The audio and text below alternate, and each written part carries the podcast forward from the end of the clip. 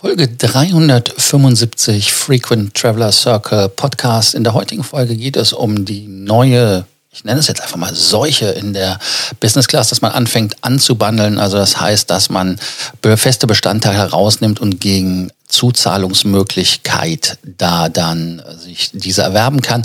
Eine Sache, die ich nicht gesagt hatte, war, dass die Preise auch nicht runtergegangen sind. Also man spart nichts, sondern es geht da wirklich nur um zusätzliche Umsätze. Aber jetzt weiter nach dem Intro zu dem äh, Podcast, der ein Facebook Live ist, den ich euch hier wieder zur Verfügung gestellt habe bei Fragen. Ihr wisst ja wie immer. Ne? Bis dann nach dem Jingle geht's. Welcome to the Frequent Traveler Circle podcast. Always travel better. Put your seat into an upright position and fasten your seatbelt as your pilots Lars and Johannes are going to fly you through the world of miles, points, and status. Willkommen zum Frequent Traveler TV. In der heutigen Ausgabe geht es um die Business Class, um die Zukunft der Business Class so ein bisschen, da man ja sagen muss, dass viele Fluggesellschaften angefangen haben, ein Unbundling zu machen. Das heißt also, dass man die, ja, nennen wir es einfach mal, die Tarife etwas ähm, ja, entzerrt, weil man gewisse Leistungen einfach nicht mehr beinhalten lässt. Das heißt also, dass man, wie man es bei der Economy gemacht hat, dass man Loungezugänge, Sitzplätze, Gepäck, äh, Regeln des ähm, Umbuchens und so weiter verschärft. Also insofern, da ist jetzt Qatar dem Weg der Emirates Airlines gefolgt. Die Lufthansa, das muss man zur Ehrenrettung von Qatar und von Emirates sagen, hatte das auch in Form von Herrn Hohmeister schon mal gesagt, dass sie das auch für die Business Class andenken. Also insofern ist die Zeit vorbei, wo man einen Business Class Tarif kauft, egal ob es einer, der teurer ist oder billiger ist, also das heißt flexibler, unflexibler ist.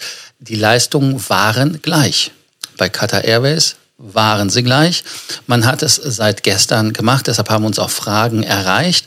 Und dann lass uns auch mal direkt einsteigen in die Thematik, was ist der Business Class Classic Tarif? Also das heißt, das ist der neue Tarif, wo nicht mehr alles drin ist. Es gibt äh, drei verschiedene äh, Kategorien. Das, der höchste ist der Business Class Elite. Der ist flexibel umbuchbar. Ich zeige das gleich auch nochmal. Dann kommt der Business Class Komfort und der neue Business Class Classic. Und warum das R dahinter ist, ganz einfach. Wenn ihr das bucht über ein Online-Reisebüro oder sowas oder nicht direkt über die Seite von Qatar Airways, dann steht da meistens nur ein R und die Buchungsklasse R ist also diese. Nicht zu wechseln zum Beispiel mit Singapore Airlines für die R-Klasse, das wäre die First Class. Also insofern das wären die äh, Klassen nochmal. Und normalerweise ist halt wirklich inkludiert der Business Class Check-in, 40 Kilogramm Aufgabegepäck, Priority Label, ganz wichtig für viele Leute äh, bei dem Business Class äh, normal. Business Class Sitzbuchungen sind möglich, Essen, Trinken, Loungezugang. Also das sind die normalen Themen, die man immer wieder in einem Business Class Ticket wiederfindet. Wenn wir jetzt einfach mal weitergehen und sagen, was ist dieses neue Ticket mit dem äh, Classic dann äh, oder R. Da sind zwei Themen, die nicht mehr inkludiert sind. Ihr sagt jetzt, hey, nur zwei, aber es ist die Lounge. Also das heißt, die Lounge ist nicht mehr dabei, weil man kommt in Doha nicht mehr rein, man kommt in Deutschland nicht mehr rein, wenn man abfliegt. Und der Sitzplatz, also man kann sich keinen Sitzplatz mehr aussuchen.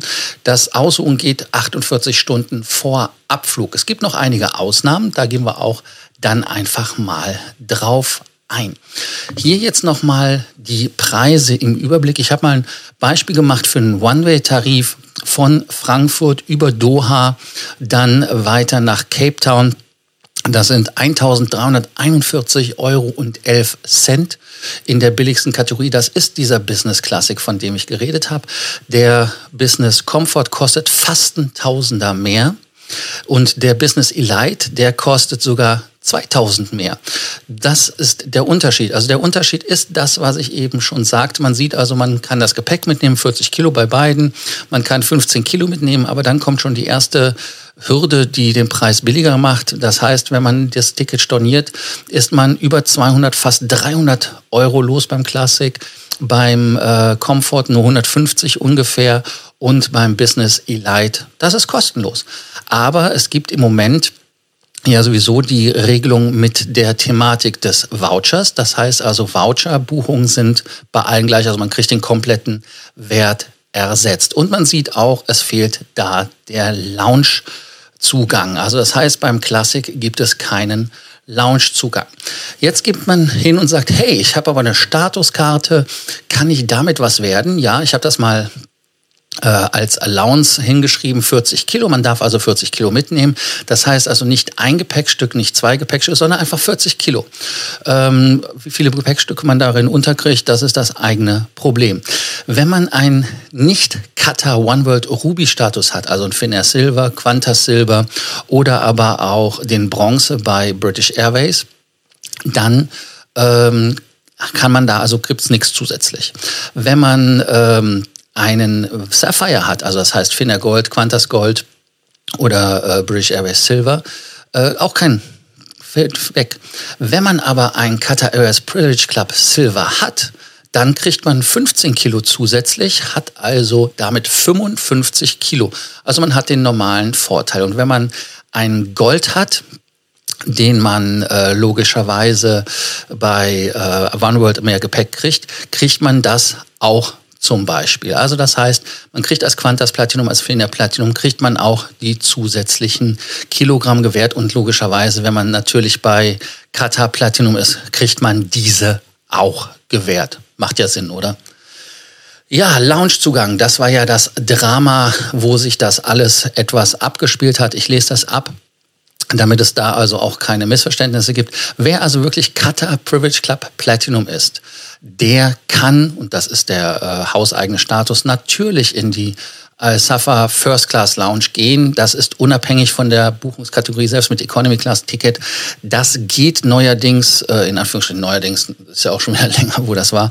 Ähm, als ich anfangs Platinum war bei Qatar Airways, da musste man, wenn man nicht in der First Class geflogen ist, äh, in die Lounge für First Class gehen. Das heißt also in die One World First Lounge, die unter dieser äh, Werbung situiert ist auf der linken Seite, wenn ihr euch auskennt. Dann, wenn man einen One-World-Status hat, also das heißt einen Emerald, dann kommt man nur in die Almojan Lounge. Also man kommt nicht in die Satarat. Das ist das Dilemma. Ähm, man kann jetzt aber, wenn man gar keinen Status hat, und äh, da muss ich noch kurz ausholen. Wenn man also einen Emerald hat, geht man äh, entweder in die First Class Lounge, geht in die ähm, in die Business Class Lounge, wenn man einen Sapphire hat.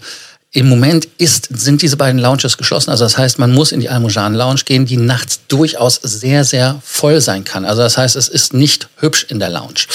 Ähm, wer jetzt keinen Loungezugang hat, weil er keinen Status hat bei einer One World Fluggesellschaft, äh, kein Beinbruch, man kann für ungefähr 100 Euro, ich habe es genau ausgerechnet, 104,71 Euro ist der heutige Kurs, für 450 Quartari Real sich den Zugang kaufen in die Almojan Lounge. Ähm, Zugänge sind natürlich restriktiert, also wenn die voll sind, dann äh, passiert da gar nichts. Und man kann auch für 600 Katarial, sind 150 ein paar kaputte, ich habe da jetzt die hinter dem Komma äh, mir gespart, kann man sogar in die First Class Lounge äh, gehen, aber das ist dann immer pro Mal man reingeht. Also das heißt, auf dem Hinflug wären das dann die 600 oder die 450 und auf dem Rückflug nochmal, die man dann in Doha zahlen müsste. Wer aber eine Priority Pass hat, der kann natürlich in die Almaha Services Transit Lounge gehen, aber es geht nur vier Stunden. Also das heißt, diese vier Stunden ähm, sind maximal, dass es bei jedem Priority Pass der Fall. Es gibt, wenn es noch äh, die Lounges offen sind, dann kann man auch mit American Express oder sowas in die Plaza Lounge reingehen. Also insofern, da gibt es Möglichkeiten, die man hat. Wenn wir jetzt einfach mal weiter schauen, äh, thematisch äh, mit Sitzplatz was passiert, hatte ich ja eben schon gesagt. Wenn ich einen Status habe, kann ich den Sitzplatz ganz normal mir buchen, kann den also auch ganz normal nehmen. Aber wenn ich ähm, da einen äh, keinen Status habe, dann kann ich erst 48 Stunden vorher mir den Sitzplatz aussuchen. Ist jetzt kein Drama, weil es gibt ja keine Mittelsitzplätze, es gibt ja immer nur Gangplätze, also insofern sehe ich das jetzt nicht als dramatisch an. Ist im Prinzip ein nennen wir es mal ein Luxusproblem. Also das ist ein, ein äh, Thema, was man, ja, vernachlässigen kann in meinen Augen. Aber wie gesagt, wer das aussuchen möchte und wer halt sicher gehen möchte, dass er zum Beispiel mit der Flugrichtung in der Crew Seat äh, fliegt und so weiter und so fort, da kann das ein Problem werden. Aber ansonsten, die Business Class Sitze sind alle ähm, mit Gangplatz. Also da gibt es jetzt nicht wirklich viel Schlimmeres oder Schlechteres. Dann äh, Rückerstattung hatte ich ja eben gesagt. Also das heißt, äh, die Rückerstattungssummen, die sind unterschiedlich von der Höhe her. Aber äh, am Ende des Tages rechtfertigen sie halt nicht 2000 Euro zu zahlen, wenn man wirklich nur 280 Euro bei meinem Johannesburg-Beispiel äh, für den One-Way äh, bezahlt. Also insofern ist das ein überschaubares Investment. Was ganz wichtig ist bei der äh, Rückerstattung ist wirklich der, die Voucher-Geschichte. Also ich würde jedem empfehlen, einen Voucher zu nehmen, weil da kriegt man 100 Prozent zurück. Das ist dann ganz problemlos. Wir haben allerdings ein paar Probleme gehabt bei einigen FT Circle-Kunden, dass die ja, die Rückerstattung bis heute nicht da sind. Also es gab eine E-Mail, dass es kommt und dann kam noch nichts. Aber schauen wir einfach mal, was da Phase ist. Und last but not least, da blende ich euch mal die Punktetabelle ein. Wenn man bei Qatar Airways das macht, sieht man auch, dass man weniger Punkte bekommt. Aber wenn man zum Beispiel bei Finnair oder bei Qantas oder bei anderen Fluggesellschaften sammelt, dann bekommt ihr genau dieselbe Anzahl an Punkten. Das heißt also, da ist es kein Unterschied, ob man äh, in der teureren Business Class sitzt oder in der billigeren. Ich zeige euch nochmal das Bild von der äh, Kata selber. Bei Kata sieht man hier zum Beispiel, dass es in der kleinsten Kategorie nur 8.407 Punkte gibt, dann gibt es 11.711 und 13.000. Das heißt also, man hat da einen Abschlag. Aber dieser Abschlag, den gibt es halt zum Beispiel nicht bei Finnair. Hier einfach mal für euch rausgesucht. Wenn ihr jetzt die Fragen, die ihr zu dem Thema habt, noch anbringen wollt, dann schreibt sie doch einfach in die Box unten drunter. Das heißt also, dass ihr ähm, einfach die Kommentarspalte unten benutzen könnt oder schickt mir doch einfach eine Nachricht auf äh, WhatsApp, Telegram oder Facebook. Ganz einfach, da antworte ich dann gerne. Also bei Fragen, Sorgen, Ängsten und Nöten wie immer einfach melden sagt mir, ist das für euch interessant, dieses Unbundling, oder ist das etwas, was euch ein Dorn im Auge ist? Oder glaubt ihr einfach, dass wir da nicht drumherum können? Einfach eure Meinung. Oder ist das vielleicht sogar ein Grund, wieder eine andere Fluggesellschaft zu nehmen, die dieses Unbundling nicht hat, wo die Lounge mit inkludiert ist? Lasst es mich einfach wissen und ich freue mich, wenn ich von euch höre und bis bald. Thank you for listening to our podcast, Frequent Traveler Circle. Always travel better. And boost your miles, points, and status. Book your free consulting session now at www.ftcircle.com now.